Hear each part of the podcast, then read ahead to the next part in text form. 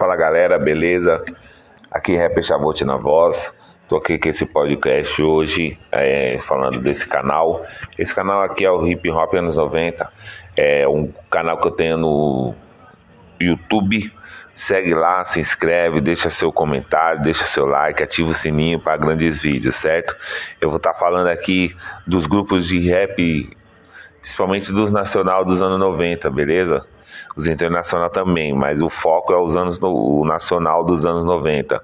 Eu tava vendo uma enquete esses dias no, do, no, no Instagram e tava falando das mulheres do, do rap que fazem história. Muitos falam de Dinadi, muitos falam de Negrali, essas mulheres fizeram história.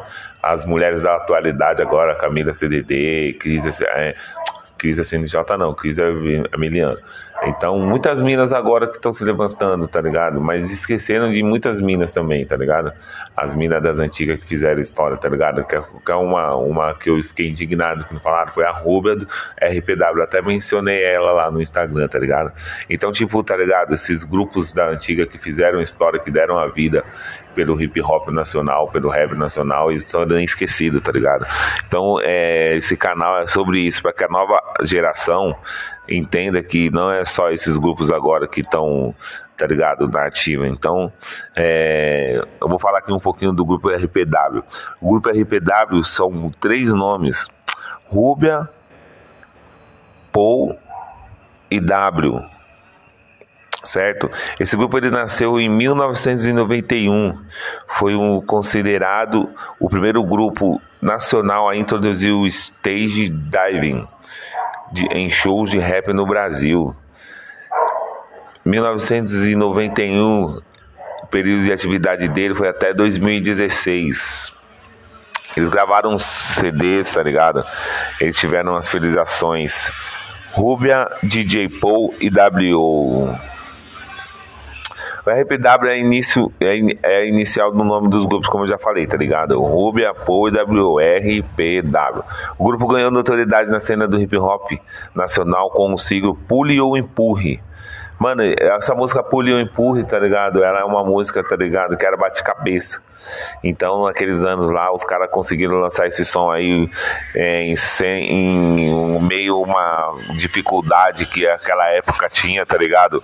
Sobre crime, depressão, perseguição, tá ligado? Os caras lançaram uma música que era agitada, tá ligado? Estilo é, Dr. MCs, essas paradas, tá ligado? Os caras vieram com uma pegada mais alegre, bem agitada, tá ligado? Que era o bate-cabeça daquele momento, entendeu? Foi lançado em vinil em 94, produzido por Fábio Macari, tá ligado? Fábio Macari era um grande produtor daquele, daquela época. E o DJ Paul, que ainda tá nativa, tá ligado? Pulho Empurro é considerado o primeiro registro oficial dentro do estilo de rap como bate-cabeça, que eu acabei de falar, tá ligado? Dos dias de hoje da cultura de hip hop brasileira. Um cara foi um dos pioneiros, tá ligado? Em fazer o bate-cabeça aqui no Brasil. Com a rápida ascensão do RP E o sucesso do single, o estilo dominou os bailes black de São Paulo naquela época, tá ligado? Naquela época lá o bate-cabeça era muito conhecido, tá ligado? O bate-cabeça era muito bom, tá ligado? Então, o bate-cabeça, mano, naquela época era um, um lugar onde um, uma parte ali da, dos bailes, tá ligado? Que eram em salões fechados, era muito bom, tinha muitos salões que é, eu vou falar sobre isso também, tipo o Class, tinha o BC, o Vitrine, Projeto Radial, muitos bailes bons, mano mano, que tocava em São Paulo e tinha bate-cabeça, tá ligado? Na, na época, tornando-se uma referência de uma grande referência e influência para os outros artistas, exemplos como a dupla Emicida e Criolo que homenageia o grupo com seus shows cantando hit Pulhou Empurra. Os caras cantam, tá ligado? A música dos caras. Se você ouvir um show do Criolo ou um show do MC da qualquer desse, tipo, tempo desse, você vai saber que eles estão cantando Pulhou Empurre do RPW, tá ligado? Então essa música dos caras é muito louca, tá ligado? O RPW foi também um dos primeiros grupos de rap brasileiro a ter um videoclipe na programação antiga do MTV. Um dos primeiros, tá ligado? Então o, a MTV ela tinha um espaço que era o Yo Rap, então tocava muito, muito, muito clipe. Então os caras foram um dos primeiros, tá ligado? E fazer clipe nacional, no, hoje é fácil na internet você fazer clipe. Mas fazer clipe no Brasil era muito difícil, porque a tecnologia naquele tempo era muito complicada. Hoje não, hoje não. Você tem internet, você celular, você, mano, eu mesmo já fiz um clipe meu, entendeu? Então era mais fácil.